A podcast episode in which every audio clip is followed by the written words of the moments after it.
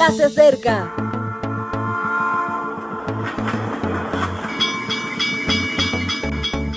Partimos ya.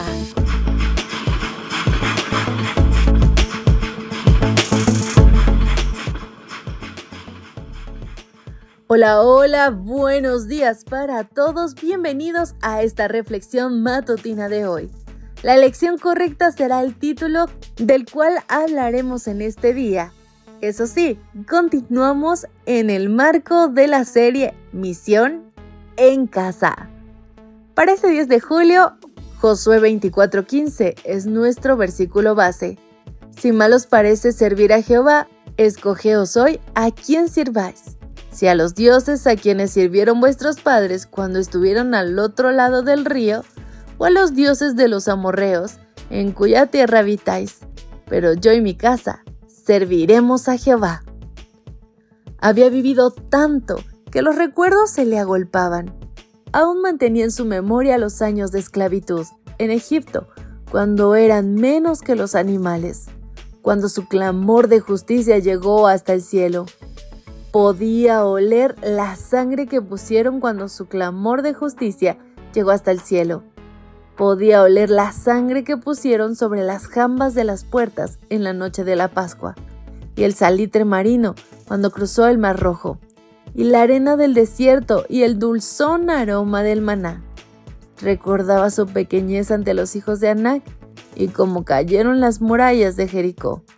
Sentía la humedad del agua de Jordán, poco antes de que se retirara ante el paso del arca y las primeras lluvias en aquella tierra que fluía leche y miel, y las batallas en las que Dios se manifestó. Tantos recuerdos construían su fe que sintió que aquel era el momento porque las fuerzas comenzaban a flaquearle. Reunió al pueblo en Silo, un lugar estratégico porque allí se encontraba el arca de la alianza, el símbolo de que a Dios le gusta caminar junto a su gente. Un Dios bondadoso que los había acompañado en los momentos difíciles y en los alegres. Josué, lleno de días y de fe, decidió que ellos mismos debían decidir dónde iban a poner sus corazones, y les hizo la oferta de que voluntariamente viesen cómo estaba el mercado de las creencias. Por un lado tenían a los dioses mesopotámicos, los poderosos amos de los hombres, dioses violentos que consideraban a las personas como meros siervos, y los dioses de Canaán, dioses dormilones como Baal, que gustaban de excesos y sacrificios. Por otro lado, Jehová, quien formaba parte de su historia, quien les había mostrado su poder de forma maravillosa y los cuidaba cada día. Josué comenzó la votación por lo personal. Yo y mi casa votamos a Jehová. Vosotros, ¿a quién votáis? Observando el talante democrático de Josué, tengo la certeza de que había consultado a los miembros de su familia y tribu sobre qué querían hacer.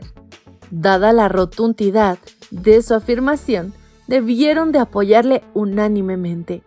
Aquello le dio la fuerza de presentar su posición. Una posición tan clara que el resto del pueblo siguió su ejemplo y votaron por Dios. Josué es un ejemplo de relación familiar y coherencia que nos enseñan a crecer cuando permitimos que Dios participe de nuestras historias. Un ejemplo a imitar sin duda. Y, querido amigo, ¿ya tomaste la decisión en tu casa? ¿A quién vas a seguir? ¿Quién será tu Dios? Lo dejo en tu mente y que hoy tomes la decisión correcta.